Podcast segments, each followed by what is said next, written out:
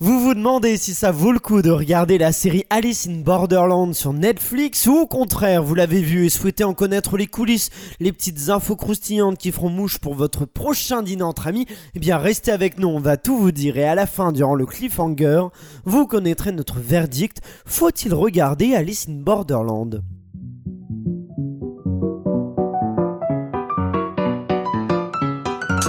Bienvenue dans la série sur le gâteau, votre podcast entièrement consacré aux séries. Je m'appelle Aurélien Rapatel et je suis là avec mon équipe de serial killers pour vous éclairer sur cet univers sans fin. Un univers sans fin dans lequel sévissent des serial killers qui m'accompagnent et que je vous présente tout de suite. La première serial killer est une productrice avec qui il ne vaut mieux pas être coincé dans un jeu d'Alice in Borderland. Même dans le jeu de loi, elle met la misère à ses adversaires, c'est Elsa Morel. J'étais une petite geek en plus quand j'étais petite. Je, je jouais grave aux Sims. Voilà, mais toi, pas comme le personnage principal, tu assassinais les, Euh, les, les Ah, moi je les tuais les Sims, je Ah faisais ça, quatre murs et puis je mettais le feu. Ouais, ça m'étonne pas ça. Nous retrouvons avec elle un serial killer producteur artistique en télévision qui s'attendait à voir dans Alice in Borderland une jeune fille suivre un lapin puis tomber dans un trou. Autant vous dire que quand il a vu des gens se faire brûler, décapités, transpercés par des lasers, il a vite déchanté. Je crois qu'il est encore trauma. C'est Florian Guillot, Bonjour à tous. traumatisé par Alice in Borderland. Non, pas traumatisé, euh, mais euh, bien ennuyé. Oh là, oh là, oh là, déjà ça, Commence ça, pas. ça Ouais. annonce des La choses. vie de moi commence pas. Ah là, va y avoir des tensions. On Et a dit juste- que t'avais pas le droit de parler tant qu'on n'a pas dit ton nom. Oui, Donc t'as pas le je droit de m'en parler. fiche. Je la présente parce que pour terminer, voici une serial killeuse communicante qui, et c'est vrai en plus, est notre spécialiste manga, tel le héros d'Alice in Borderland. Elle saura nous guider vaillamment. Seul son, ta- son seul talon d'Achille, c'est prononcer des noms de famille. C'était Emma Salvarelli. Sachez alors de un que je me suis entraînée toute la soirée de la veille pour Prononcer les noms, ça m'étonne pas. ça. Donc voilà. Et mon temps est enfin venu de parler des mangas. L'heure des mangas arrive dans la série sur le gâteau et il est justement l'heure de rentrer dans le vif du sujet avec notre analyse et critique d'Alice in Borderland. Et c'est Florian Guillot qui a pris son courage à deux mains entre deux parties de jeux mortels. Il est parti dans les coulisses de ce monde étrange pour tout nous révéler des origines de la série. Évidemment, vu le titre, on pense tout de suite à l'œuvre de Lewis Carroll, Alice au Pays des Merveilles. D'ailleurs, je crois que ce que, ce que tu, as confondu avec ça, je le disais en, intro. Alors, est-ce qu'Alice in Borderland est une adaptation directe de cette histoire? Eh bien oui et non. Ah Eh bah oui, non, direct, adaptation directe, on peut pas vraiment dire ça. En revanche, les clins d'œil à cette œuvre mondialement connue sont nombreux, mais c'est pas pour autant une adaptation directe. C'est surtout une adaptation directe d'un manga du même nom, et plus précisément du shonen du même nom. Alors un shonen, Qu'est-ce que c'est les enfants? Eh bien c'est un mot qui signifie garçon ou jeune en japonais, et dans cet univers, le mot shonen est utilisé pour définir la ligne éditoriale du manga. En l'occurrence, la cible éditoriale du shonen est à l'origine plutôt constituée d'adolescents et de jeunes, et plutôt du genre masculin, désolé Emma. Alice in Borderland, c'est donc un shonen manga d'Aro Asso, prépublié entre novembre 2010 et mars 2016 dans les magazines Shonen Sunday Super, puis Weekly Shonen Sunday, de l'éditeur Shogakukan, et compilé en un total de 18 volumes. La version française est publiée en autant de volumes par Delcourt entre juin 2013 et juillet 2017. Alors on reviendra sur Alice au Pays des Merveilles ensuite, mais euh, ce qu'on a envie de, de savoir d'abord, c'est est-ce que c'est bien la même histoire en manga et en série? Il y a pas mal de petites choses qui diffèrent, mais globalement, tout le monde s'accorde à dire que la série télé de Netflix est plutôt une bonne adaptation du manga. J'espère que Emma nous dira la même chose. Euh, on Je verra, confirme, on je lui demandera. confirme. Ah bah elle, spoil. Il a pas de souci, très bien Emma. On lit même parfois qu'il s'agit d'une des meilleures adaptations live de ces dernières années. Alors, qu'est-ce qui change que vous ne retrouverez pas si vous vous attaquez au livre, ou au contraire si vous êtes un fan de la première heure et que c'est pour ça que vous avez un peu peur de vous mettre devant Netflix? D'abord, la série et le manga se différencient assez rapidement, notamment sur la façon avec laquelle les trois amis vont être propulsés dans ce mystérieux monde. En effet, dans le manga, Alice, Karube et Chota sont dehors à 4h du mat en train de refaire le monde lorsque d'étranges feux d'artifice vont apparaître à l'horizon. Soudain, ils vont être surpris par l'explosion du feu d'artifice dont la taille était plus que conséquente. Totalement éblouis, nos trois amis vont se réveiller dans le mystérieux, monde de Borderland. Pardon. Euh, On voit déjà, pour ceux qui ont vu toute la série, la saison 2 et la fin, que c'est un élément très important ce début. Bon, dans la série, eh bien, pas de feu d'artifice, ou pas beaucoup. Pas beaucoup, on le voit très très peu, très très vite. C'est raconté rapidement en cours de, de saison 1 et 2. Exactement, c'est caché dans les toilettes après un carambolage qui va leur permettre de changer de monde. Ensuite, en ce qui concerne les jeux, eh ben dans la série de Netflix, le premier jeu est totalement différent puisque les personnages doivent s'enfuir d'un bâtiment. Le bâtiment est constitué de pièces carrées et dans chacune d'entre elles, les joueurs doivent choisir entre la porte de la mort ou de la vie. Et ben dans le manga, les choses sont relativement différentes avec une aire de jeu prenant place dans une fête foraine. Alors Alice, Karube, Shota et Saori ont pour mission d'aller chercher un augure contenant chacun une question plus ou moins difficile. Les participants doivent, doivent répondre à la question mentionnée sur leur augure, sachant que toute erreur entraîne une projection de flèches enflammées de nombres égaux à la différence entre la bonne et la mauvaise réponse. Vous, vous l'avez euh, le- en calcul mental ou pas du tout? Alors moi c'est pas ma spécialité. hein. Par exemple, une des questions dans le manga, c'était le lait est constitué à partir des éléments nutritifs contenus dans le sang de la vache. Combien de litres de sang sont-ils nécessaires à l'obtention d'un litre de lait? Vous savez des- ou pas? c'est des problèmes mathématiques. ça. Six. Ça vaut. non, mais elle essaye. Elle essaye, c'est bien. Non, 1000, 1000, 1000, 1000. 42. Non, bah vous- moi, moi non plus, je sais pas. Mais là, par exemple, on se serait pris une volée de flashs enflammés dans la courge, donc va falloir réussi- réviser un petit peu sa SVT, mes petits potes. Ah oui. Sûrement, pour des raisons budgétaires, la production de la série a pris le parti de modifier ce premier jeu, mais elle a tout de même réussi à garder l'essence du jeu original avec un jeu mettant en avant l'esprit d'équipe, mais aussi et surtout les capacités d'analyse d'Alice afin de sortir vivant de ce premier jeu. Donc voilà, plein de petites choses différentes, qui participent à quel jeu, le cache-cache, le jeu de l'ampoule, quand est-ce qu'ils vont trouver la plage, etc. Mais dans l'ensemble, plutôt une adaptation assez fidèle. Parfait. Et pour revenir alors donc à Alice au pays des merveilles, tu nous parlais de, de clin d'œil, mais est-ce que tu peux nous en dire plus? Mais bien sûr, je vais pas vous laisser comme ça quand Oh, même. D'ailleurs, vous avez remarqué juste avant, j'ai dit Alice, alors que le personnage, quand on le regarde en anglais ou en français, s'appelle Harisu. Mais Harisu, A-R-I-S-U, en japonais, pardon, se prononce Alice, voire Alice C. Et c'est pour ça que si vous le regardez en version originale, vous allez entendre les personnages appeler le personnage principal Alice C. Alice C. Et voilà. l'étonnement, l'étonnement de- d'Elsa Morel. Petit cri d'Elsa, très bien. Ensuite, si vous vous questionnez sur les origines de la série, vous pouvez d'abord vous tourner du côté des concepts des différents jeux proposés. Tout d'abord, les cartes à jouer, qui évoquent les thèmes des épreuves. Nous rappelle évidemment la fameuse reine de cœur qui voulait couper la tête à tout ce qui bougeait. Mais bon, ça vous n'aviez pas besoin de moi pour le noter, non. Au fil des épisodes, on retrouve des références bien plus subtiles à l'œuvre phare de Lewis Carroll, Alice in Wonderland. Donc je viens de vous parler du, prénom du personnage principal. On retrouve également Usagi, prénom dont la traduction donne lapin, ce qui correspond bien aux capacités physiques de la jeune femme, prédisposée à l'escalade et aux autres sauts périlleux. Les lapins escaladent beaucoup. Non, puis il y a aussi. euh. L'agilité, la rapidité, euh, voilà. Je et vois. surtout, c'est le lapin qui guide Alice pendant tout le temps. Absolument, Et, surtout tout au début. et bah, le personnage de euh, Usagi va- a ce même rôle pendant la série. Exactement. Côté personnage secondaire, on a Shishia, dont le rôle évoque celui du chat du Cheshire, plein de mystères et au cours. Cheshire. Cheshire. Non, Cheshire. Plein de mystères et au courant de tout. Avec lui, on retrouve Quina, une femme transgenre, allégorie de la capacité de transformation offerte par la chenille à Alice. Enfin, tout en haut de l'échelle sociale de ce nouveau monde, on retrouve un personnage dont le surnom évocateur n'a d'égal que sa folie et son admiration pour le jeu, le Chapelier. Alors dans l'ensemble, la série n'est pas une reprise fantaisiste du conte pour enfants, mais bien une version thriller, presque gore, dans laquelle se mêlent quelques références à Alice au Pays des Merveilles. Alors méfiez-vous bien la prochaine fois que je vous inviterai à prendre le thé. Ah oui, oh là, on, on fera, on, Oula. on- on fera attention. Et surtout s'il y a des feux d'artifice. Euh, Emma, est-ce que tu peux nous résumer, même si Florian l'a un peu fait, mais comment commence euh, la, la saison 1 Pas de souci. Est-ce que vous avez vu Seul tout de Eric M. Ramsey Non. Em Ramsey Eric, Ramsey. Emmerich Ramsey. On a dit qu'elle avait du mal avec les noms. On a dit. Elle s'est entraînée, mais ça n'a pas marché. Sur les noms japonais, pas les noms français. Euh, c'est l'histoire. Bah, du coup, ma blague marche pas, mais c'est pas grave. Dans Seul tout, c'est Eric et Ramsey qui se Oui, retrouvent qui seuls dans Paris. Paris, voilà.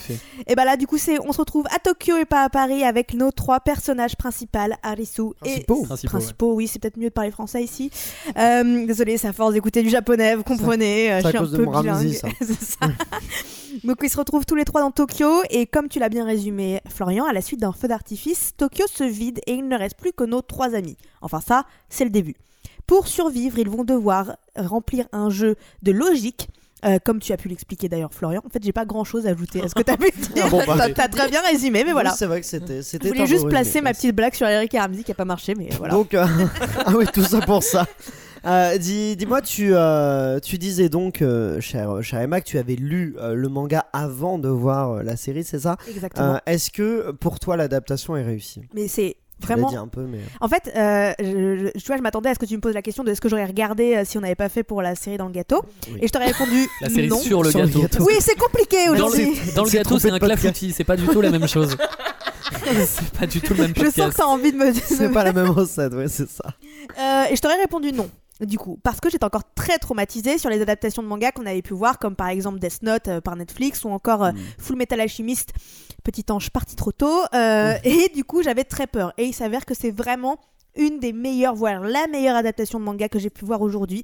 Non seulement parce qu'on n'est pas dans une reproduction littérale du manga, et ça, c'est un vrai tour de force de réalisateur, réalisateur d'ailleurs qui est connu pour adapter des mangas en film et, même s'ils sont pas très connus, ils ont un peu de célébrité au Japon. Même s'ils sont pas très connus, euh, ils sont la qualité d'être réussis. Donc pour le coup, je suis vraiment agréablement surprise et on est vraiment face à quelque chose qui a su prendre l'âme du manga tout en l'adaptant à un format télé. Et alors, toi, Elsa, est-ce que tu avais des prédispositions pour Alice in Borderland? Pas du tout, parce que je lis Pas pas, de manga. je lis rien- pas de manga. Non, non, c'est vraiment grâce au podcast que j'ai regardé, parce que j'avais pas du tout prévu de regarder ça. Et donc, je vais étaler mon avis euh, au fur et à mesure. Mais ce qui est intéressant, Déjà, on a eu un grâce à la place d'un à cause du podcast. Est-ce que ça révèle quelque chose? Détective. Mais par contre, ce qui est intéressant, c'est que j'ai euh, j'ai pas senti en fait que c'était. Des fois, on peut sentir quand c'est une adaptation. Quand tu regardes une série, tu te dis ah ouais, je- sens que c'est- ce passage est forcé ou quoi. Mais là, j'ai pas senti, donc c'était plutôt agréable parce que je me sentais pas délaissée euh, par les informations ou quoi que ce soit. Je me suis dit, en fait, c'est pas grave si on n'a pas lu le manga parce que c'est quand même, on a quand même beaucoup d'informations, on comprend les enjeux, il y a pas de souci euh, de ce côté-là. Emma, Puis surtout, il faut, il faut voir un point vraiment très positif à l'idée d'avoir un manga comme première base pour s'inspirer, pour créer, c'est qu'on a littéralement des storyboards qui sont Mm. déjà Mm. mis en place. On a les points de vue déjà proposés, on a des mises en scène déjà proposées, donc la réalisation peut vraiment se passer dans de très bonnes conditions parce qu'on sait déjà ce que s'imaginait la personne qui a écrit l'histoire. oui, mais pourtant, il y a eu beaucoup d'adaptations ratées. euh, T'en as parlé. C'est le problème, j'ai très peur de... J'ai des PTSD, s'il vous plaît. on- a parlé donc d'Alice in Borderland et euh, des euh, et donc euh, des euh, du, du- du manga, mais évidemment il y a une comparaison dont la série souffre quasiment, alors qu'elle est sortie avant cette comparaison, c'est Squid Game évidemment le succès de de Netflix ou également c'est une série sud-coréenne Squid Game où là où, donc aussi des joueurs se s'affrontent dans des mini-jeux euh, enfantins mais mortels. Euh, Est-ce que vous comprenez cette, euh, cette comparaison ou pas, Florian, par exemple? Bah, la comparaison évidente, c'est que ces deux, euh, deux séries asiatiques, donc une qui vient du Japon, l'autre qui vient de Corée du Sud, et qu'on n'est pas forcément habitué à ce genre de, de, de- j'allais dire de cinéma, on n'est pas euh, habitué à ce genre de, De divertissement, de divertissement, fiction, de ouais, voilà, fiction. de- euh, qui viennent de ces pays-là. Donc pour nous, ça nous paraît extrêmement euh, proche. Il y a évidemment cet aspect jeu enfantin Jeu mortel. oui. jeu mortel enfantin qui revient. Euh, ça souffre aussi de la comparaison parce que d'après ce que j'ai pu lire, euh, a priori Squid Game se sont aussi inspirés d'Alice in Borderland pour créer leur série. Mhm. Euh, ils l'ont. Après, ça a été juste une inspiration pour eux créer leur, leur monde. Donc fatalement, y, y, il y a des similitudes qui reviennent. Elsa Alors, d'un point de vue audience, quand même, je dirais pas que ça souffre de la comparaison parce que le succès de Squid Game a permis aussi à Alice in Borderland de- d'être reconnu encore plus. Mais par Cette contre, ouais, effectivement, euh, du point de vue de l'histoire, oui, ça se ressemble. Et le côté exploiter un concept philosophique, donc dans Squid Game, c'était plutôt euh, l'argent, le capitalisme à fond, tout ça, euh, et le mettre de, de, de- de faire une mise en scène grandiose pour dénoncer ce, euh, cette- ce concept en fait. Emma, toi, tu. euh, Bah oui, je comprends. Enfin, c'est bien sûr que c'est simple de les comparer et pour tous les points qu'on a évoqués, il y a effectivement des ressemblances. D'autant plus quand on sait euh, que euh, Squid Game est aussi inspiré de Alice in Borderland. Donc oui, c'est euh, c'est compréhensible, mais d'un autre côté, ça se différencie sur tellement de points Mm. et je trouve les, les rapprocher et les, et les comparer c'est c'est- voilà c'est facile en fait c'est facile Mm. de le faire alors que si on prend le temps de regarder les vraies différences qui sont essentielles on se rend compte que ça n'a rien à voir Et est-ce que l'écriture d'Alice in Borderland, elle, est- elle est réussie, cette, cette écriture-là, Elsa? Alors j'arrive. Alors je dirais, je- moi je trouve que là où c'est réussi, c'est que tout de suite il y a des enjeux forts qui sont mis en place. Dès le début de ce premier épisode, la, la population disparaît, c'est tu vis ou tu meurs.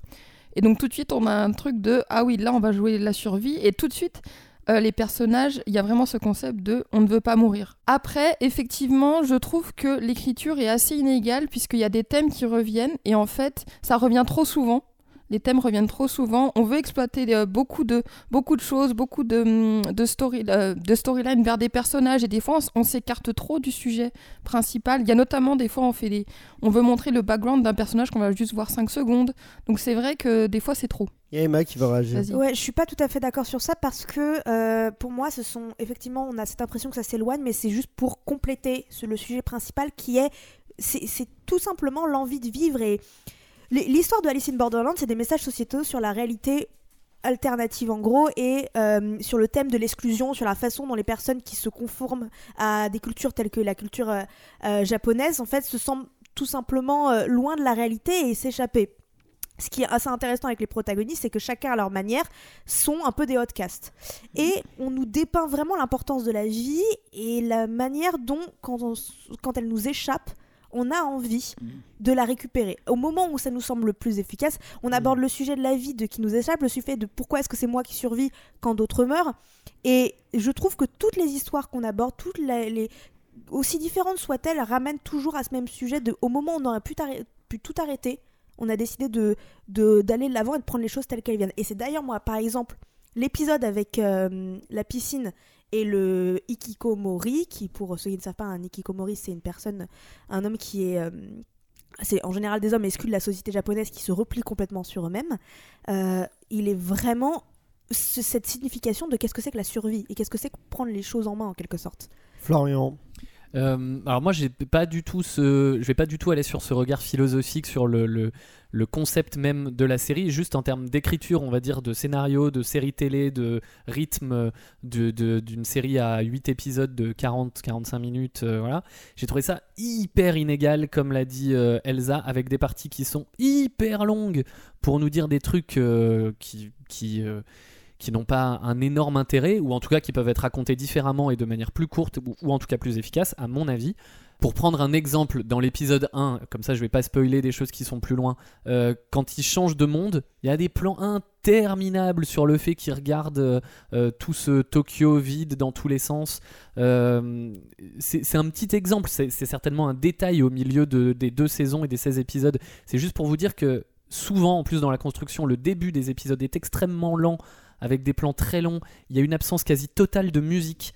Euh, dans, les deux tiers de l'épisode, il y a quasiment pas de musique. Et il y a la fin, le dernier tiers, où on est sur le jeu, où le montage est beaucoup plus rythmé, où là où ils ajoutent de la musique. Mais en tout cas, en termes d'écriture et de réalisation, et certainement de mise en scène, du coup, je trouve ça hyper inégal et c'est ce qui, moi, m'a le plus gêné. Euh, Elsa alors effectivement, euh, par rapport à la structure des épisodes, euh, la saison 1, je trouve, est mieux structurée pour les épisodes que la saison 2, parce qu'en fait, la saison 1, le concept, hein, c'est simple, c'est un jeu par épisode, en gros. Mais la saison 2, je sais pas, ils ont, ils ont... c'est assez curieux comme ils ont arrêté la fin des épisodes, parce que des fois, ils arrêtaient l'épisode au milieu d'une épreuve, et donc ça reprenait sur l'autre épisode. Et en fait, la saison 2, j'ai beaucoup plus de mal à dire euh, euh, qu'est-ce qui arrive dans quel épisode? Parce que c'est très confus dans ma tête parce que vraiment la, la trame narrative est coupée. J'ai l'impression ils se sont dit bon bah là ça fait une heure faut couper hop on passera à la prochaine. Ça c'est vrai que j'ai beaucoup plus en cliffhanger oui voilà. Mais c'est vrai que dans ma tête je, je, mélange un peu tout pour la saison 2 Emma. Bah, c'est surtout aussi qu'on n'a pas le même nombre d'adversaires dans la saison 1 et la saison 2 la saison 1 on a beaucoup plus de cartes à récupérer quand dans la saison 2 on a juste les grosses têtes. Mm. donc c'est normal qu'il y ait moins de, de jeux par épisode et que ce soit coupé de manière différente. Tu parlais de la musique et la manière dont on s'attarde sur certains moments, Florian. Et moi, justement, je trouve que ça a toute cette importance. Et c'est là où, à des moments, j'ai vu des plans magnifiques dans cette série. Des moments, des plans d'une simplicité sans aucune musique qui laisse juste le reste parler pour ça. Euh, je pense à cette scène dans l'épisode 2, il me semble. Où euh, après la. Ou c'est l'épisode 3 La saison 1 ou 2 La saison 1, pardon. Après le, jeu du loup, donc euh, Arisu est traumatisé par la mort d'un d'une des du loup qui s'avère être un mm. être aussi un, un, joueur, un candidat, un candidat. Et donc il y a ce moment de silence où il regarde par la fenêtre et il voit le fantôme. Et c'est juste un mm. silence. Il y a un gros plan sur les deux visages et d'un coup on se rend compte que c'est pas du tout elle, que c'est euh, l'autre personnage qui arrive. Et il y a souvent des choses comme ça qui te permettent de saisir le moment tel qu'il est et, et, de mettre en avant bah, le, le, le, décor, de mettre en avant les émotions ou le dialogue. Et moi, je trouve justement la manière dont il gère la musique, les moments de silence sont hyper bien faits et montrent toute euh, la nécessité de juste se concentrer sur l'essentiel. Florian. Moi, oui. ça m'a profondément ennuyé, là où toi, tu arrives à saisir les moments. Et c'est pas pour moi des moments de silence, c'est 32 minutes de silence euh, euh, sans musique avant qu'il y ait 10 minutes un peu d'action musiquée. Mais c'est certainement Après, un choix. ça change un peu de série américaine bien sûr, où il y a beaucoup c'est de certainement musique, un choix. beaucoup d'action. Non, mais de- moi, je, je respecte totalement le fait que ce soit un choix artistique de réalisation qui est un parti pris très fort. Juste, je trouve que pour moi, il est pas bon. Elsa, je me tourne vers toi afin que tu affrontes la dame de pique et parviennes à voler tous les secrets qu'elle détient sur les coulisses de la série. Pour tout vous dire des secrets d'Alice in Borderland, c'est direction le Japon et plus précisément à Yokohama et Toshigi. Parce que oui, la série, pour beaucoup de raisons, notamment financières et logistiques, n'a pas pu être tournée à Tokyo.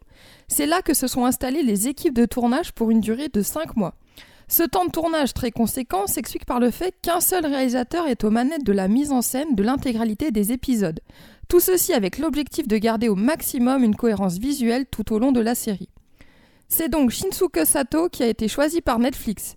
Il déclare d'ailleurs Ce que Netflix m'a demandé de faire, c'est de penser les 8 épisodes comme un très long film. Toute la production des deux saisons de la série se sont articulées autour de ça. Côté mise en scène, tout le monde a donc mis le paquet. Le premier épisode de la saison 1 est marqué par un plan séquence de 4 minutes des trois amis sortant des toilettes et découvrant un Tokyo vide. Cette séquence a pu être faite notamment grâce à un décor entièrement reconstruit et via une caméra portée à la main. Après avoir vu les studios de la série, je décide de visiter le vrai Tokyo. Je fais ma petite visite de l'arrondissement de Shibuya et plus particulièrement Shibuya Crossing. Ce carrefour aux multiples passages piétons surnommé le Times Square japonais n'a jamais accueilli les équipes de tournage bien qu'étant un des lieux principaux. Tout ce qu'on voit à l'écran a été soit reconstruit, soit reproduit en CGI. Mais pour faire la reconstitution la plus précise possible, le réalisateur Shunsuke Sato et son assistant ont réellement été sur le vrai carrefour en se mettant dans la peau des personnages et en prenant le risque de traverser au petit bonhomme rouge. Ouh. Ouais, ils sont fous. hein. C'est des déglingos. Bien évidemment, ils ont tout filmé grâce à des petites caméras, ce qui leur a permis de savoir quel décor il faudra reconstruire et quel décor il faudra refaire en CGI. Après ma visite de Shibuya, je m'en vais direction le zoo. Pourquoi le zoo? Tout simplement parce que c'est là que se sont rendues les équipes en charge des effets spéciaux pour observer de vraies panthères noires afin de reproduire au millimètre près le graphisme et les mouvements de ces animaux et en reproduire une dans l'épisode 4 de la saison 1. Mais toute cette mise en scène et ces reproductions sont également réalistes grâce aux acteurs et aux actrices qui interagissent avec eux.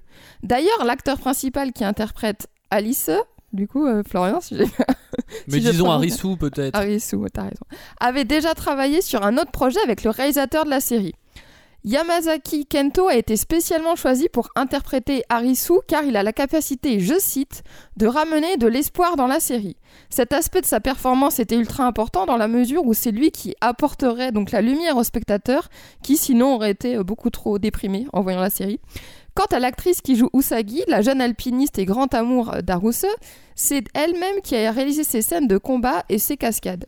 C'est donc elle qui a réalisé ce grand saut depuis un conteneur dans l'épisode euh, dans l'épisode 3 de la saison 2 avec l'aide de quelques câbles, bien sûr, la sécurité avant tout. Tous ces efforts ont été récom- récompensés puisque non seulement la saison 2 s'est classée numéro 1 des séries les plus regardées sur Netflix, mais elle a également rameuté avec elle la saison 1 qui se situe à la cinquième place. Et d'ailleurs, juste avant d'embarquer dans mon avion pour retourner en France, j'entends des passagers discuter de ce fameux roi de trèfle nudiste que l'on peut voir dans les épisodes 2 et 3 de la saison 2. Était-il réellement nu sur le tournage? Eh bien non, car l'acteur portait une grosse chaussette noire sur son pénis. Donc la prochaine T'étais obligé de préciser qu'elle était grosse. Chaussette. Énorme chaussette noire.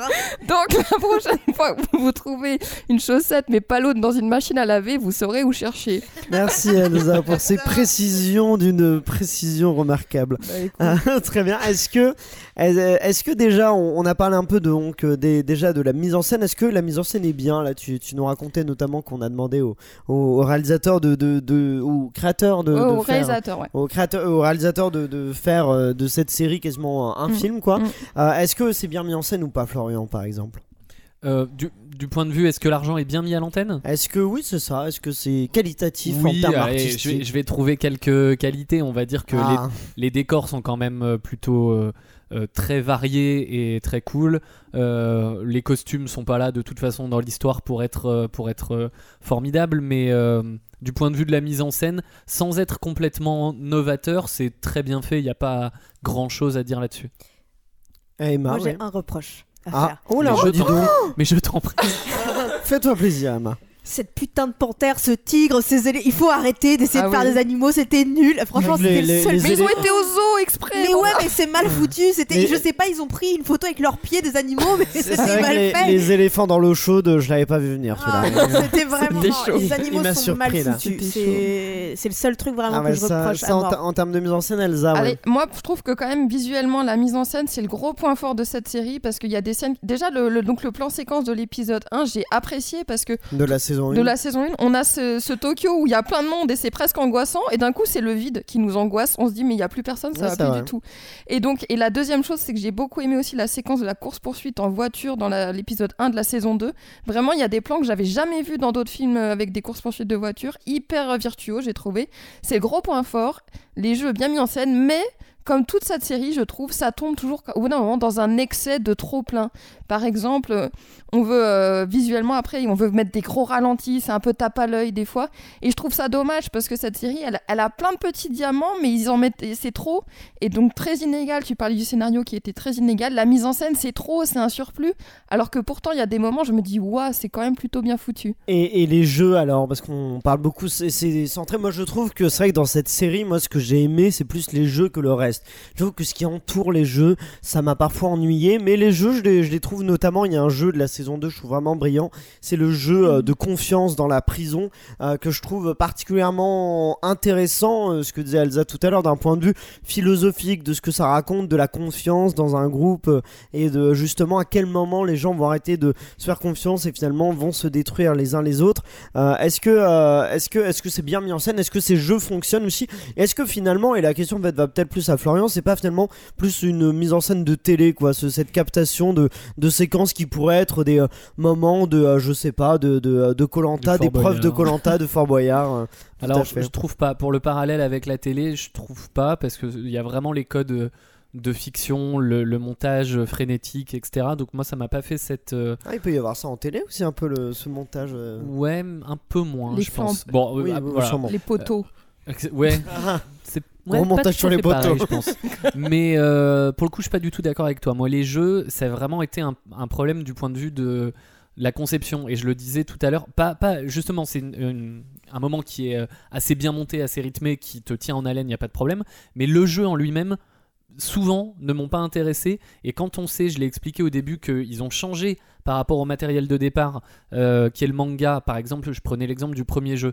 C'est certainement plus visuel d'être dans des pièces avec la porte de la vie, la porte de la mort, c'est plus euh, physique, euh, c'est- plus, visuel, efficace, pardon, ouais. que de répondre à des questions sur combien de litres de lait de vache il faut pour, pour je sais plus Non, quoi. Non, on l'a pas celui-là. Voilà, on l'a pas. C'est certainement plus visuel.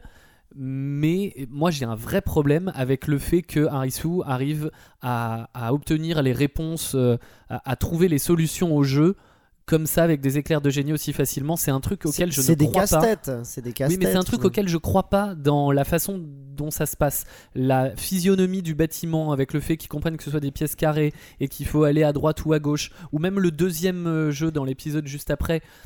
On nous fait tout un flanc de cet énorme bâtiment.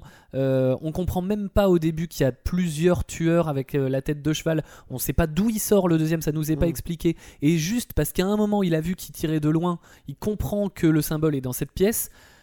Soit c'est tout ça pour ça, et Ouais. c'est hyper déceptif, soit Mm. vraiment il y a un truc qui est mal raconté, mais du point de vue des jeux, pas sur tous, mais ces exemples-là par exemple, euh, sont vraiment ultra déceptifs pour moi. Elsa. Alors, je trouve qu'au moins cette série, elle, a le mérite de montrer comment le personnage principal la- trouve la solution. Parce qu'on a fait, donc, on a parlé de mercredi, ou même on avait fait Lupin avant, où tous les personnages trouvaient la solution. On a l'impression qu'il l'a tiré de le- du chapeau, mais là, on, on comprend son raisonnement. Donc, je trouve que même si effectivement, c'est peut-être pas plausible. Moi je le comprends pas, je comprends pas tout le temps. Ah, mais pourtant, par exemple, il l'explique euh, littéralement le- lors, euh, lors de la première épreuve. Il dit la voiture, machin. Alors, je suis d'accord, à mon avis, humainement, ça c'est va tellement impossible. vite. Oui, mais après, il faut se plonger, je pense, Il a quand des même dans l'univers de la capacités fiction. intellectuelles. Ok, mais je, je- j'ai- j'ai- vraiment j'avais du mal à suivre. Euh, Emma, ouais. Moi, je trouve que c'est peut-être un pourtant, défaut. j'ai des capacités. un défaut intellectuelles. entre, le- entre le manga et, le- et- et le- la série.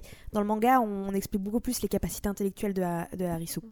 Euh, Harisu, c'est quelqu'un qui a une logique et une manière de gérer la logique d'une vitesse incroyable. C'est pour ça qu'il est très fort aux jeux vidéo, par exemple. C'est pour ça qu'il se réfugie dans ces jeux vidéo. Parce que c'est quelqu'un qui a besoin de logique dans sa vie et qui ne comprend pas la logique de la vie. Pourquoi est-ce qu'on est en vie Pourquoi est-ce qu'on meurt, par exemple?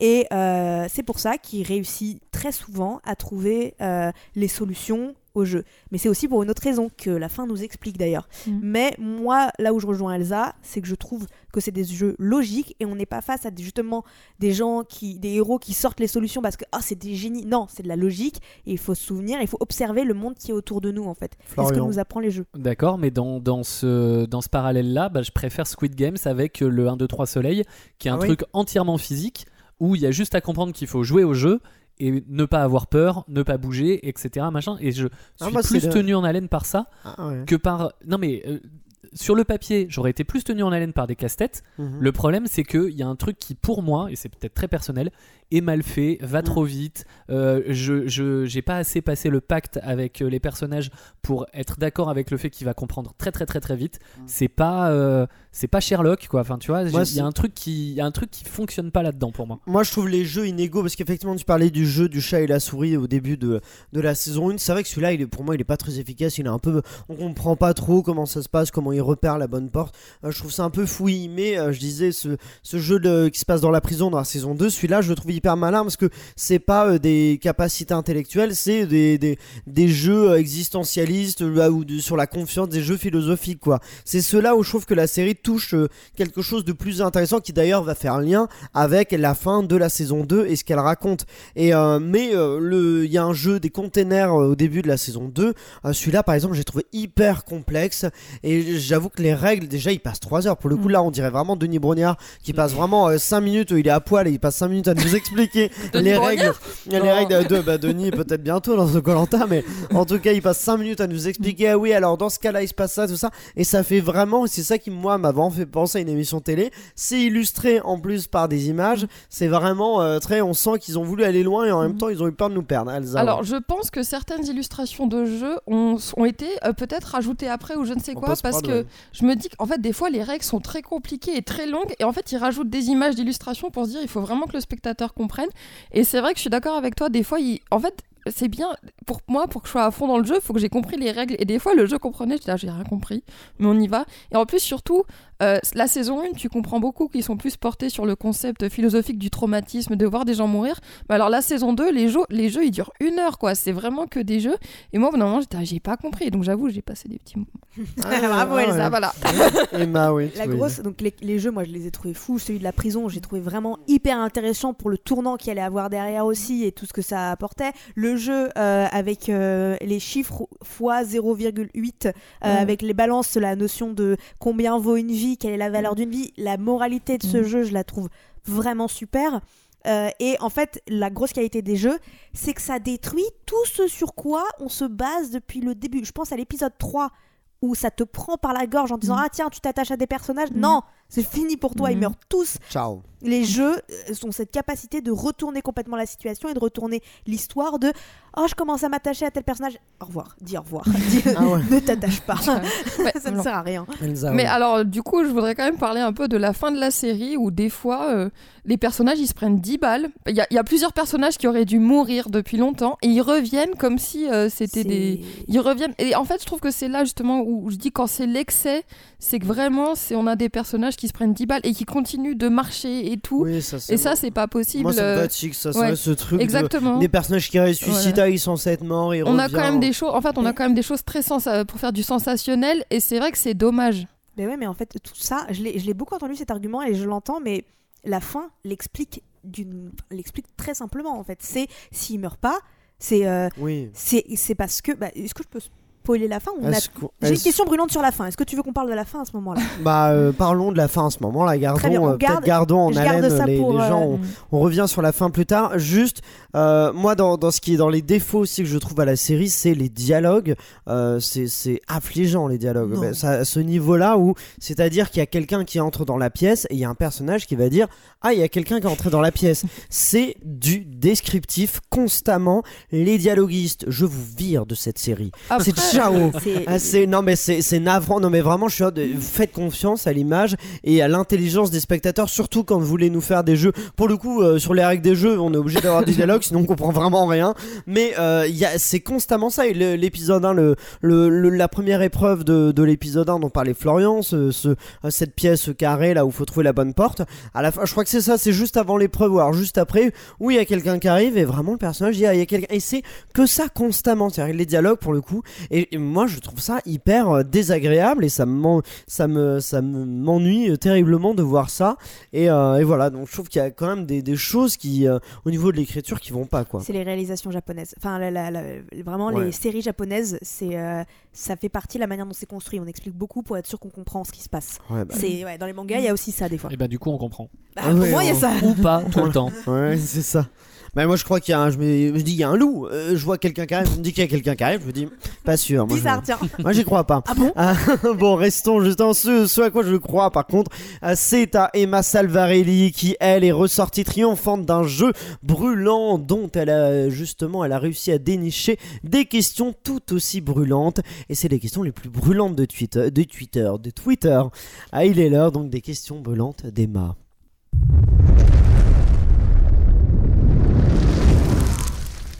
Et oui, pendant qu'Elsa était partie au Japon, moi j'étais partie dans un nouveau pays qui est. T'as dit Elsa, là, Elsa, elle servait. Qu'est-ce que je fais là, moi? Je suis partie au Japon. C'est ma chronique, moi je suis reparti. Eh bien, moi je ne suis pas non plus partie dans Borderland, mais dans un pays avec ses citoyens très particuliers, Twitter. Qui se battent beaucoup aussi. Ils se battent beaucoup. Et oui, le débat fait rage concernant Alice in Borderland et de nombreuses questions brûlantes nous attendent. Je commence tout de suite avec le tweet de Hailey qui nous explique J'ai commencé Alice in Borderland et l'acting du premier épisode est à la limite du mauvais, c'est terrible. Moi qui pensais qu'ils, les acteurs japonais, s'étaient améliorés avec The Naked Director, c'est dommage. Du coup, bah, ma question brûlante c'est est-ce que nous ne sommes pas face à un rejet des jeux d'acteurs qui ne ressemblent pas à l'acting hollywoodien? Ah oui, c'est sur un rejet des jeux d'acteurs pourris comme dans Alice. In Borderland. Je plaisante. Je force le trait exprès. Euh, non, je, euh, alors après, ce serait intéressant de savoir euh, comment est-ce qu'elle l'a regardé. Est-ce qu'elle l'a regardé en VO ou est-ce qu'elle l'a regardé en anglais? Parce que le doublage est catastrophique sur cette série et ça ne doit pas du tout aider à croire dans les acteurs.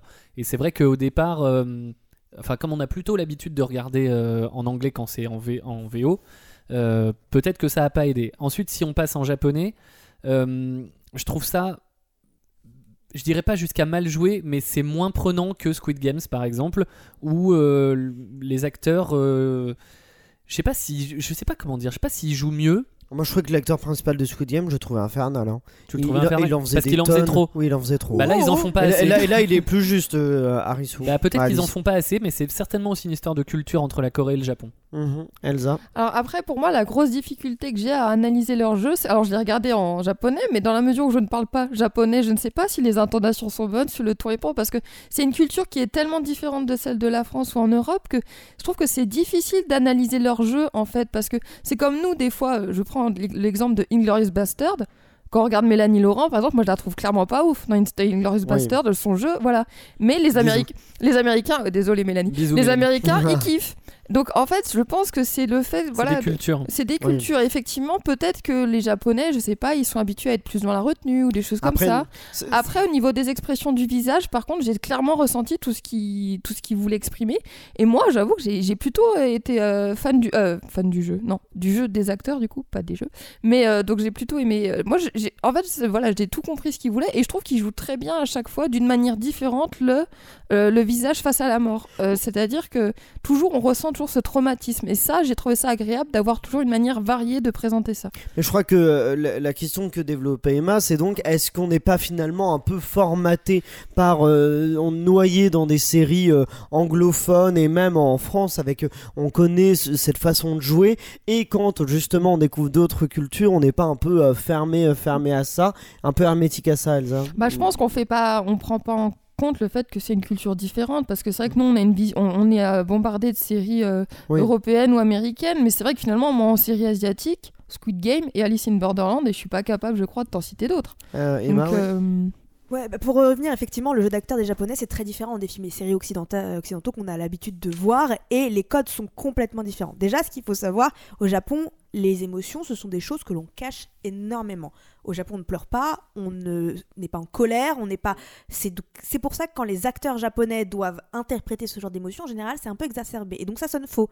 Parce que en Occident, on a cette capacité à exprimer ce sentiment qu'il n'y a pas du tout au Japon. Et, et d'ailleurs, c'est mon père qui m'avait raconté ça. Il m'a dit Tu pourras vivre toute ta vie au Japon. Tu ne comprendras jamais la mentalité d'un japonais. Tu ne sauras jamais ce que c'est qu'être japonais. Parce que c'est complètement différent. Au point que, bah, du coup, aux yeux du grand public occident- occidental, bah, ça peut paraître mauvais à certains moments un jeu d'acteur. Sauf que, comme je disais, les codes sont assez différents parce qu'on a envie de se... Même les japonais ont envie de se rapprocher un peu euh, du, du cinéma occidental qu'ils peuvent voir.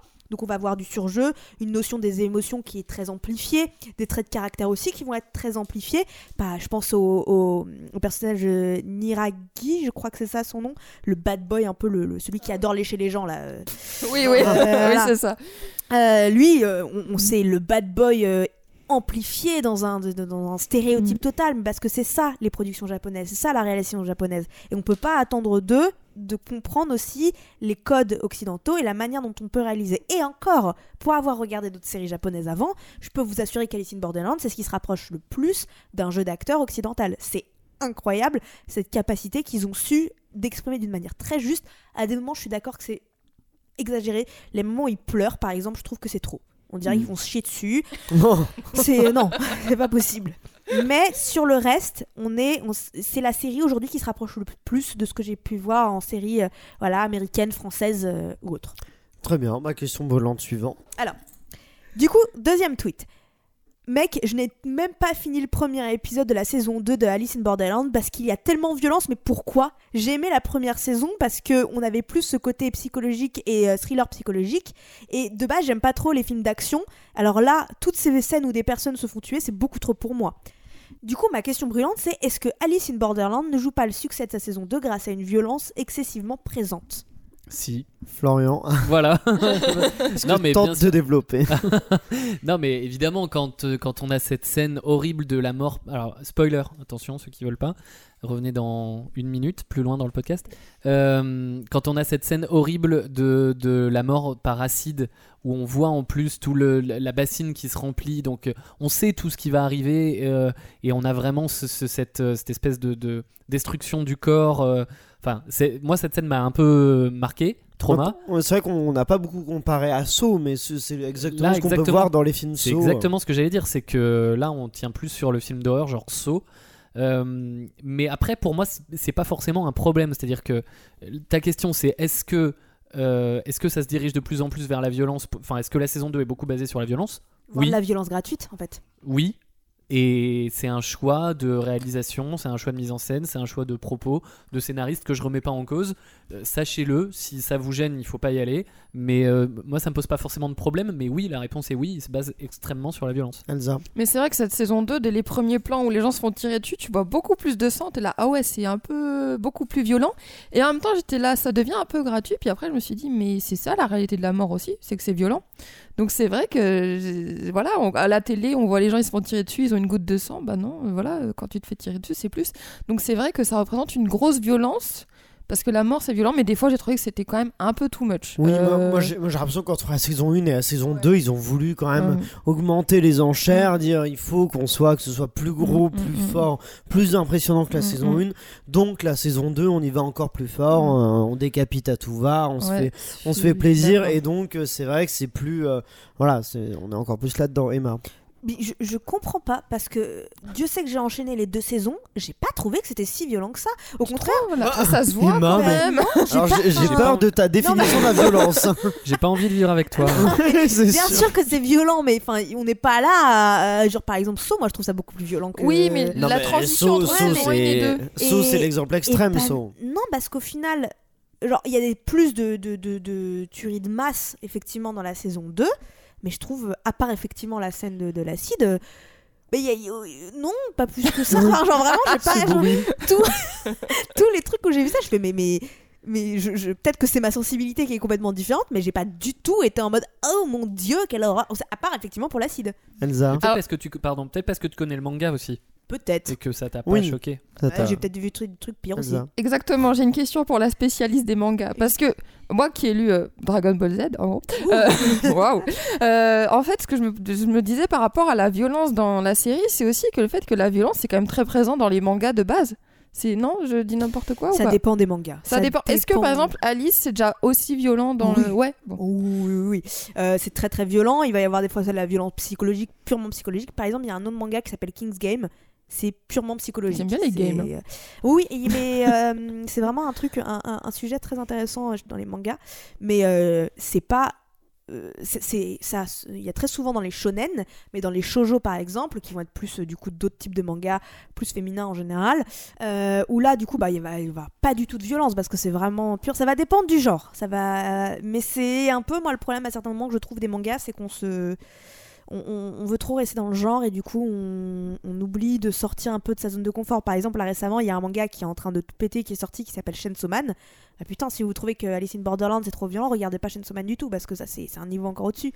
Mm. mais bah c'est après c'est peut-être voilà moi je pense que tout ça c'est ma question c'est la question de la sensibilité de chacun aussi. Et euh, moi voilà par exemple Alice in Borderland j'ai pas du tout trouvé ça excessif Toi, t'as pas de soucis, pas très bien. Bon, bah, pas de soucis. bah. Aurélien a peur, il s'est Question- reculé. ouais, c'est ça, je m'écarte un peu, mais on continue, on continue voilà, avec la question brûlante suivante. Et du coup, bah, dernière question brûlante qui nous amène à la fin euh, de, de- et de ce podcast et de ce euh, Alors, de non, cette alors, série- la Oh, il y a fin un du peu de podcast, on, on va pas. et de cette partie alors, ok, et de Cette cette partie, partie s'il et te de plaît. euh, Alice in Borderland qui est de Sulimanti qui nous explique que Alice in Borderland saison 2 a chié. Tiens, c'est un de tes potes euh, Florian.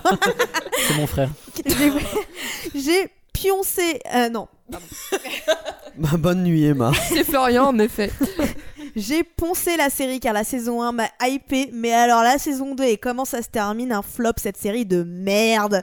En fait, c'est Sou- c'est toi Sulimanti euh, Florian, c'est non, ça non, non, je suis sûr que non. Je sais que t'es pas aussi catégorique, bien sûr. Bien sûr que c'est Euh. avec, les, avec les Bridgerton. ça, ça me va. Euh, du coup, bah, ma question brûlante, c'est est-ce que la fin d'une série peut remettre en question son intégralité? Bah, avant de parler de la fin de la saison 2 de cette série en particulier, de manière générale, quand tu dis est-ce que ça peut remettre en cause le sentiment qu'on a sur toute une série, moi je pense pas. Euh, au pire, on se fait sa fin à soi, parce que souvent, quand on aime une série et qu'on la voit sur plusieurs saisons, on imagine déjà comment ça pourrait finir, que ce soit Grey's Anatomy, Friends, How I Met Your Mother ou d'autres.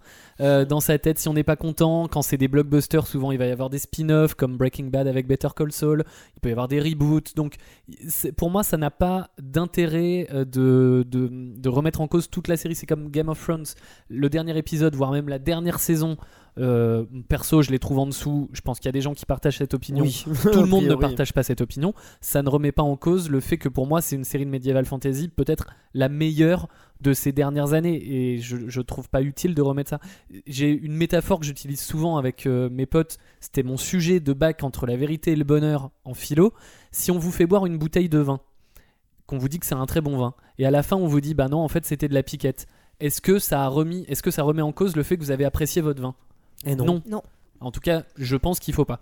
Ah oui, c'est une bonne, une bonne euh, métaphore. Mais est-ce qu'il vaut mieux le bonheur d'avoir bu un bon vin, etc., ou la vérité de savoir que ça n'était pas un bon? Est-ce que ça change vraiment le sentiment que vous aviez avant? Peut-être. Moi, je Est-ce suis que c'est contente utile? parce que pour mon porte-monnaie, c'est mieux. C'est exactement ce que j'allais dire. C'est sûr. je, ouais, Euh. je comprends ce que tu veux dire. Mais euh, concernant la fin d'une série, effectivement, alors tu parlais d'AEMET où moi j'ai été très déçue de la fin, mais en fait pour moi ça remet quand même pas la- en cause l'intégralité d'une série. C'est plutôt euh, l'intégralité de la série qui remet en cause la fin pour moi. Donc euh, c'est plutôt ça et ça serait dommage effectivement pour une série qui a travaillé sur plusieurs saisons, qui a quand même fait des fois des bonnes choses, de euh, dire ah bah non tout est à jeter, ça va pas et tout. Donc la fin, je trouverais ça dommage de se laisser un peu comme il, il se laissait illusionner sur le fait que tout ça, ça puisse tout effacer quoi. Ouais, ouais, ouais, je, je, je comprends. Et surtout après, bon, évidemment, il y a, il y a des fins de, il y a des fins de séries qui sont euh, très décriées, alors que en fait, juste elles divisent, elles divisent les personnes. La fin d'Alice in Borderland euh, saison 2, j'ai l'impression a aussi euh, perturbé euh, les, les, les, les spectateurs. Un moment spoil, si vous n'avez pas vu la fin de la saison 2, nous allons en parler. Emma, est-ce que tu veux nous en dire quelques Sûr. petites choses? Avec plaisir. Est-ce que, alors, autour de cette table, est-ce que vous avez compris la fin de cette Oui, saison pense. Oui. Oui. Oui. Alors, Mais vas-y, tente, Merci, tente une gentil. Question. Non, j'ai pas compris. Merci Elsa. Alors déjà, euh, en gros, ce qui se passe, c'est on comprend tous que la fin, c'est une météorite a atterri sur Donc, euh, C'était pas des feux d'artifice, mais en Voilà. fait une météorite. Merci, qui ont atterri sur Tokyo et du coup qui a fait énormément de victimes. C'est pour ça qu'ils se sont tous retrouvés au même endroit, au même endroit qui est Borderland. Le nom explique tout, c'est la barrière, c'est la Oui. ligne euh, Entre la vie et la mort. Et la vie et la mort. Et à la fin du coup de l'épisode, on demande à ces personnes souhaitez-vous devenir citoyen de cette ville? Ça veut dire souhaitez-vous mourir ou souhaitez-vous retourner dans le vrai monde et survivre? C'est ça en fait. Ce qui s'est passé, c'est que tous au même moment, leur cœur s'est arrêté, ils se sont tous retrouvés au même endroit. Ce qui pourrait être expliqué. de- J'ai vu des théories comme quoi il y avait un truc dans la, dans la météorite qui a fait qu'il y a un, un truc chimique qui s'est passé et une effervescence. euh, euh, c'était Sy- Sylvain Durif qui disait que c'était une. On était tous dans un trip collectif. C'était un petit peu un truc comme ça. Mhm. Et, euh, et ça explique pour moi cette fin, toute la série de A à Z. Il y a des gens qui Ah sont. bah heureusement. Mais oui, mais des gens sont pas contents en disant ça n'explique rien, ça nous laisse plein de mystères. Je suis pas d'accord, je vois pas en quoi ça laisse des mystères, alors que ça explique pourquoi certains personnages ne meurent pas, parce que tu peux pas mourir tant que t'as pas pris cette décision Mm, de mm. survivre ou de mourir.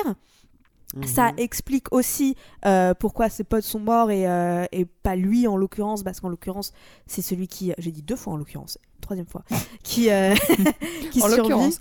Merci. Donc, cette fin, c'est la même fin que le manga, déjà, chose, chose importante, et c'est la meilleure manière de clôturer la série, je trouve. Elsa.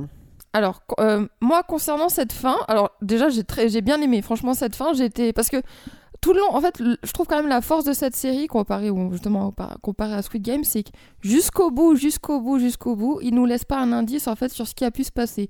Et surtout à la fin de la saison 1, je fais c'est quand même fort parce qu'on est obligé de se concentrer sur vraiment la réalité de ce qui se passe. À ce moment-là, on se dit pas, mais parce que forcément, l'hypothèse qu'on se dit, c'est oui, donc il y a des gens, ils les ont mis dans une dans, dans un univers virtuel ou quoi. Et je trouve ça très fort parce que moi, on s'attarde pas là-dessus, on se concentre sur ça. Et la fin, finalement, va très bien avec toute la série. Par contre, du coup, je me dis, ouais, mais je trouve que la série, c'est vachement étendu. Après, je sais que le manga est en deux tomes.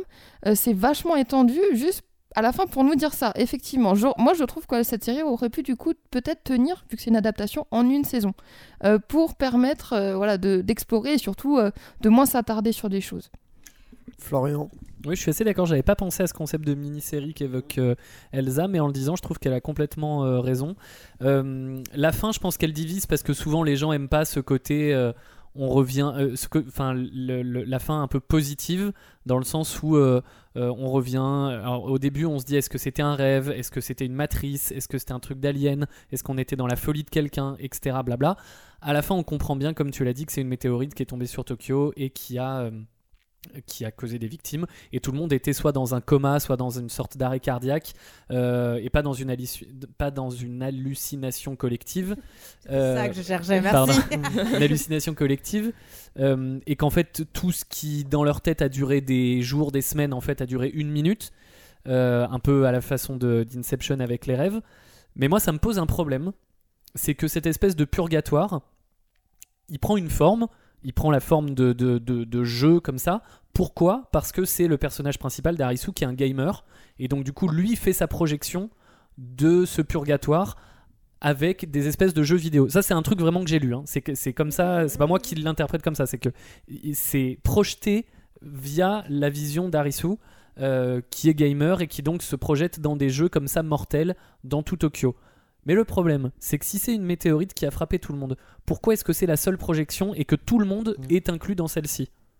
Je, je- je dirais parce qu'il faut bien suivre un, un héros à un moment donné. Je suis d'accord. Oui, mais du coup, c'est une. euh, J'aurais aimé, j'aurais aimé qu'on nous raconte, qu'on nous explique, qu'on nous montre qu'il y avait d'autres Borderlands par exemple. Peut-être, oui, effectivement. Tu vois, C'est- moi c'est vraiment un, un truc qui m'a posé problème à ce moment-là, ce purgatoire, qui est d'ailleurs aussi un truc dans la culture japonaise euh, que- qu'eux ils appellent la rivière Senzu, qui, euh, qui, qui est vraiment ce côté donc barrière, rivière qui, qui marque euh, l'espace entre un, un- un endroit et un autre. Ça me pose un problème qu'on ait suivi euh, le, le- que le parcours d'Arisu et que, que ça inclut tout le monde dans sa même projection. Si, si c'est que la sienne, il y a un truc qui, qui, qui percute pas chez moi. Parce que le fait qu'il ait inclus les personnages qu'on voit dans.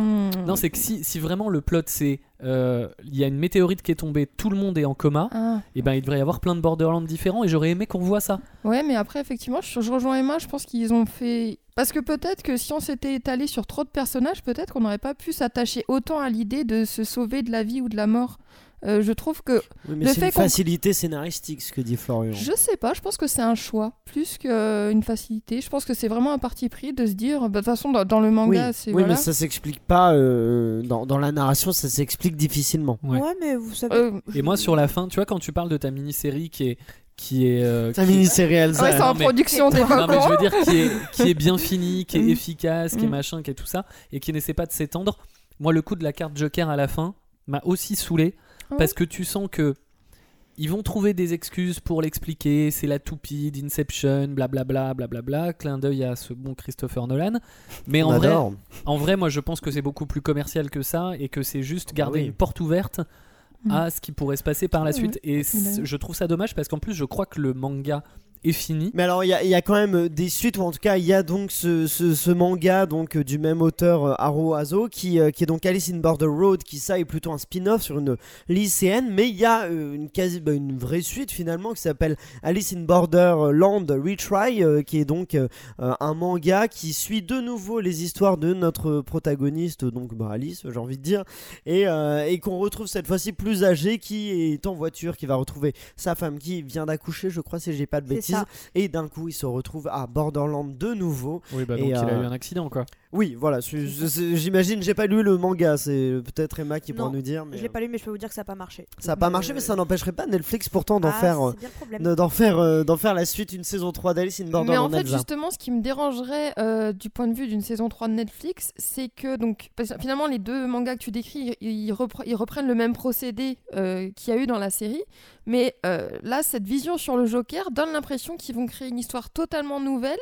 Et en fait, je me dis, ils vont expliquer différemment la présence de ce Borderland. Et je me dis, on- j'ai l'impression qu'on va perdre tout le côté euh, humaniste, presque, de la série, pour partir sur un truc très sensationnel où on va Mm. dire. euh, j'ai peur qu'on tombe dans le piège tout con, mais de dire, bah en fait, il y a vraiment des gens qui les contrôlent. J'ai vra- j'ai vraiment peur de ça. En hein. tout cas, je pense qu'on va. euh, Ouais. C'est une série à rallonge. Effectivement, Netflix Et je peut trouve trouver ça les, vraiment dommage. les solutions. Parce que peu- précisons qu'à l'heure actuelle, il n'y a pas de saison 3. Alors, Mm. on, on Annoncé. enregistre de, de saison 3 de commandé par Netflix. Il y a quand même des sources qui donnent à quelques journalistes l'idée que ce serait déjà en cours de, de travail cette, cette saison 3. Donc on, on ne sait pas, mais c'est vrai que cette fin de saison 2 laisse à présager ça. Merci Emma en tout cas pour euh, toutes, euh, toutes ces questions. Avec plaisir. J'espère que vous ne vous êtes pas trop brulé en répondant à ces Mm. questions. Non, Non, ça, ça va. va, on a l'habitude On, a réussi sur oui. maintenant, J'amène mes glaçons maintenant. Bon, juste avant le cliffhanger où je vous demanderai votre verdict, si oui ou non vous recommandez Alice in Borderland à nos auditeurs, je vous propose que nous fassions quelques recommandations d'œuvres, de livres, films, euh, œuvres picturales, je ne sais pas tout ce que nous pourrions aimer si nous avons aimé Alice in Borderland. Il est l'heure des recos.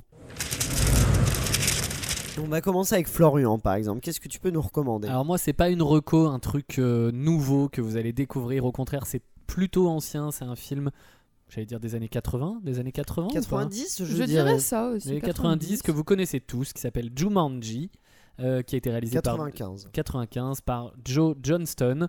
Alors pas le Jumanji des dernières années avec euh, Nick Jonas, Dwayne etc. Johnson. Et Dwayne Johnson et qui vous voulez. hein. Le Jumanji où là on vient de finir la période des fêtes, mais gardez ça pour décembre prochain. Vous vous mettez sous un plaid, un chocolat chaud.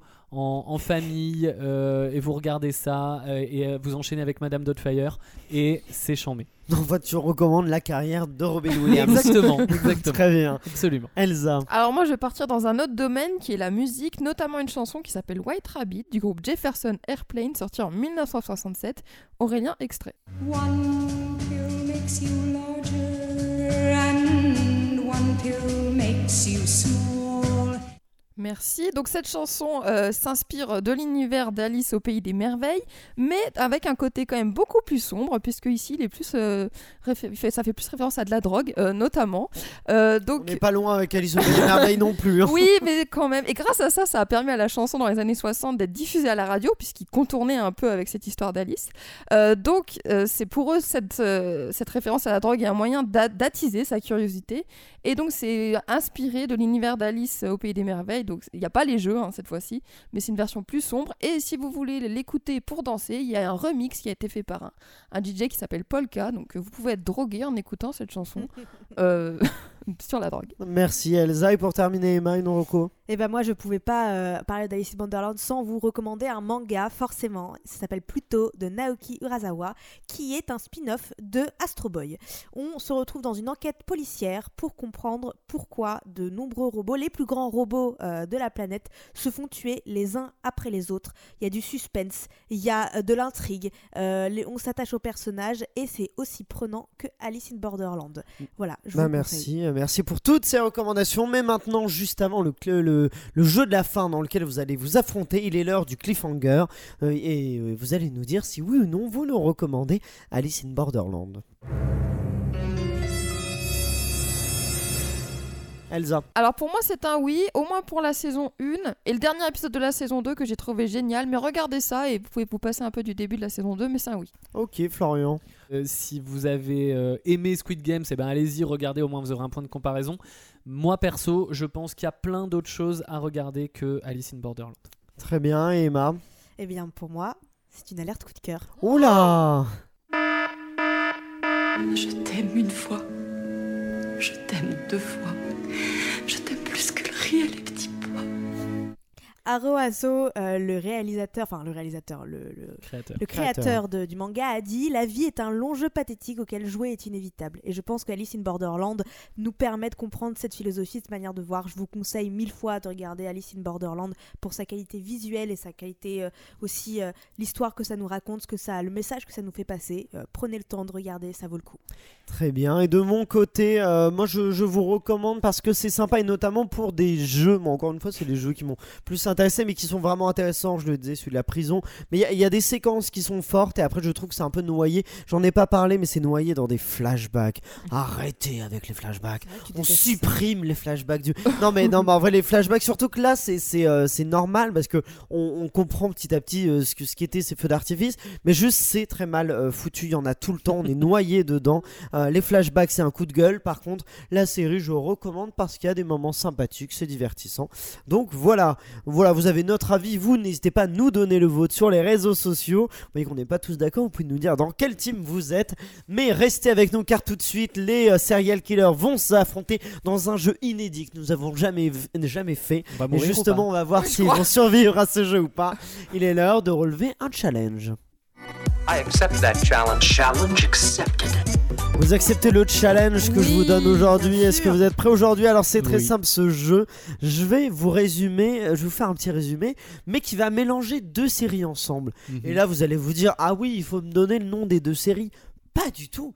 Il faut me donner le nom de cette série qui unit ces deux séries. C'est-à-dire qu'il y a un jeu de mots euh, qui lie les, les titres de ces séries ensemble. Tous les mots sont utilisés de ces deux séries, donc il va falloir tous trouver les le. mots des deux titres Ouais, sont utilisés. Ah ouais, c'est ça, faut avoir ça en tête. Putain. Et euh, et il y, a des- il y a des coquineries, donc va falloir des astuceries, donc Des va falloir. euh, des, euh, va falloir euh, vous amuser avec ça. Vous me dites j'ai seulement quand vous avez euh, bien sûr le, le jeu de mots, la façon de lier ces deux séries. Premier résumé, c'est très simple. Ils redoutent l'hiver et sont prêts à tout pour arriver à leur fin. Il est donc l'heure de la guerre, mais ici nulle question d'épée. Ils s'affrontent dans des jeux pour enfants. Squid Games. Non. Non mais Elsa, t'as compris le jeu? Moi, j'ai- moi, Game j'ai- Ça, C'est of- Florian, c'est Florian. Squid Game of Thrones. Exactement. Mais Elsa, t'as compris le Mais jeu? oui, j'ai compris, mais mon cerveau il a pas Non, enclenché. mais, ah non, mais il y a- où est parti Game of Thrones? Mais dû dans le game. Ah oui, bah non, Squid Game of Thrones. On a Ah. bien le nom des deux séries, Squid Game et Game of Thrones. Voilà, ils s'affrontent dans des jeux pour enfants, dont Squid 1, 2, 3 Games. soleil. Euh, Squid Games of Thrones, oui, si tu veux. Euh, Le chieur. ah ouais, si tu veux. on, on enchaîne avec le suivant, celui-là il va vous amuser aussi. Elle fait toujours la gueule, a tendance à être sadique et à faire de mauvais coups. Heureusement pour l'aider dans sa carrière d'enquêtrice, elle a comme agent Andrea Martel qui lui règle toutes ses galères. Alors, J'ai vas-y. mercredi pour cent. Mercredi Ah, pour cent, exactement. Euh, donc euh, mercredi, euh, la série sur Mercredi Adams et 10%, ça donne mercredi pour cent, tout à fait. Bravo. On a très envie de voir cette série. Ah, le mélange Andrea Martin. Andrea Martel, euh, Mercredi Adams, ça peut être très sympa. Bah, Andrea, elle fait qu'une bouchée de mercredi. Hein. On continue avec aucune enquête lui résiste à lui et à son fidèle compagnon. Mais la menace est aujourd'hui bien plus grande. En Ukraine, ce fin limier va se retrouver face à une catastrophe nucléaire massive qui pourrait bien mettre en danger sa vie. Vas-y. Emma. Sherlock Nobile, enfin Sherlock, dire euh, aussi. Sherlock euh, Bill. Moi j'ai Tchernobyloc. Voilà, c'est bon. Tchernobyloc pour il y a le Sherlock qui arrive euh, le Tcher et qui est séparé du Loc et le Tchernobyl au milieu. Tchernobyloc, tout à fait. Ah, bien Bam. joué. Deux, deux points pour toi Emma, on l'a pas dit. Un point pour euh, Florian et zéro pour Elsa Ouais, qui est toujours je- sur Squid Game. on continue avec. On, la suit, on, on suit la vie d'une prison futuriste dans laquelle sont enfermées des femmes au tempérament bien trempé. Chaque, chaque soir, elles s'évadent dans leur monde virtuel. C'est Florian d'abord. Orange is the new Black Mirror. Exactement, donc Orange is the New Black, la série Netflix, et Black Mirror, l'autre série Netflix. Ensemble, le spin-off dans- donne Orange is the New Black Mirror. Deuxième point pour Florian qui égalise avec Emma. On continue avec. Elle est professeure de droit pénal et, avec plusieurs de ses élèves, se lance sur une enquête sombre sur un tueur en série cannibale. La prof et ses élèves vont s'approcher de ce monstre qui, derrière ses lunettes, est sans pitié. J'en ai un des deux. Euh, Un des deux. J'ai D'accord, J'ai. ok, vas-y Elsa. How to get away with, with the Dammer? Ouais, ce que j'allais Le dire. Damurder. Ah. Exactement. En français, ça s'appelle Murder, donc Oui. ça pouvait faire Damurder tout court. C'est ça. Un point pour Elsa, quand Ouais. même, qui sauve l'honneur. On continue, on s'approche de la fin avec Ils sont une joyeuse bande qui traîne toujours ensemble, mais un soir, le mari de l'un d'eux meurt tragiquement. Serait-ce un meurtre? Ah, Florian, vas-y. Euh. Je suis pas sûr que tu puisses l'avoir avec, mais vas-y, tente. euh. Desperate House Friends? Non, c'est pas Non, ça. Euh, mais donc, mais, euh, mais un soir, le mari de l'un d'eux meurt, serait-ce un meurtre Pour ses amis geeks, on reste soudés entre deux vannes, on protège auprès des policiers leur ami qui souffrait de violences du défunt, des violences du défunt. Tu peux ré- vous- Je suis perdue. Donc, une joyeuse Moi aussi. bande qui traîne ensemble. Un soir, il y a le mari de l'un d'eux qui meurt tragiquement. Est-ce que Ah, c'est un meurtre ou pas? Vas-y. Alors, putain, Desperate, How I Met Your Mother. Non, maintenant Non. ça marche pas du tout. Non, le Desperate mari. Housewives n'est pas dedans. Il n'y a pas Desperate.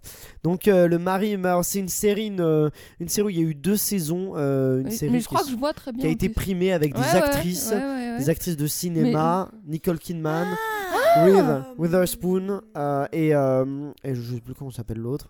Euh, et l'autre série, je vous ai, oui voilà exactement. Je je vous sais, ai-. Big Bang Little Lies. The Big Little Lies Bang Theory ou alors Ouais. Big Bang Little Lies, ça Ah marche ouais. aussi très bien. Troisième point pour Emma. Elle est forte à ce jeu. Bravo hein. Emma. Elle mélange bien les séries. On s'approche de l'avant-dernier. Elle est au moins, euh, elle est au moins une quadra... une pourquoi j'ai mis elle est au moins Oui bon, elle est au moins une quadragénaire new-yorkaise, très bien habillée et lui un jeune puceau qui a réussi. Vas-y. Sex and the City Education. Non, mais non. Sex, Education and the the City. City, in the Ouais, City, and the City. Moi j'ai mis pour regarder un peu. Mais oui, c'est validé. Elsa, deuxième point pour toi. Tu rattrapes Florian, si je dis pas de bêtises. Euh, Emma est à 3. Tout peut se jouer et c'est le dernier déjà. On y va avec. Bien que tous ces serial killers soient dangereux, ne faudrait-il pas comprendre leur psyché? Voilà ce que se disent ces deux agents du FBI. Ils les envoient donc rencontrer le psychologue Philippe Dayan qui reçoit ses témoignages avec professionnalisme ou pas. Je- J'en ai un. Un des deux. Un des deux. Vous avez Philippe Dayan ou Bah les, oui, oui, euh, le FBI j'ai l'autre. Ah, Ah t'as l'autre? Ah bah, vous pourriez créer. Alors vas-y, non mais dis-moi, dis-moi le tien. Bah non, c'est ça que je je vais dire. Attends, attends, redis une fois. C'est euh, Philippe Dayan et euh, l'autre c'est des agents du FBI qui tentent de comprendre la psyché Elsa. Ah, mais dans la merde. Vas-y, en, tente-le. en trou thérapie En trou Non, thérapie. je l'ai. En trou, je connais pas. Je, crois que je l'ai. C'est Mind en Thérapiteur. Euh, Euh... Mind Ah. Hunter Therapy. Voilà. c'est Mind, ouais, c'est ça, Mind oui. and Hunter. Therapy. Ouais, Mind moi ça. Mind on Therapy, Putain. Ouais, c'est- exactement. c'est moi. Je Non, c'est moi. C'est moi, je l'ai Mind dit en Therapy. Je l'ai dit en pro. Il, c'est- de dire le titre. C'est Emma Ma qui l'a, gueule c'est Mind Hunter et en thérapie, Moi exactement. je pensais à. Trou Détective. Ah oui, en trou, je sais pas en trou. J'ai- Qu'est-ce que c'est que cette série en Non, mais en fait j'avais oublié Manhunter. C'est euh, c'est, euh, Emma qui remporte ce jeu. Félicitations.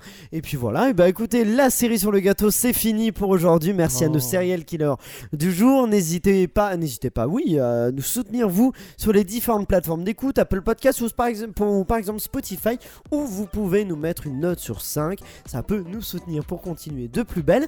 Vous pouvez aussi suivre notre compte Instagram et TikTok la série sur le gâteau tout attaché où Emma et Elsa nous préparent, vous préparent du contenu exclusif qu'on n'y pas forcément dans le podcast. Oui, euh, une pièce peut-être. On se retrouve très vite avec une nouvelle série de nouvelles infos, de nouveaux jeux. Et ça, c'est la série sur le gâteau.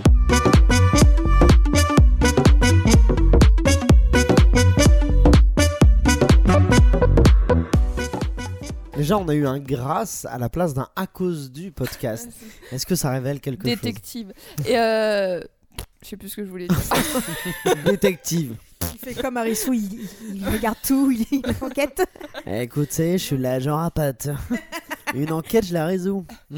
Kiki qui a mis la série dans le clafoutis?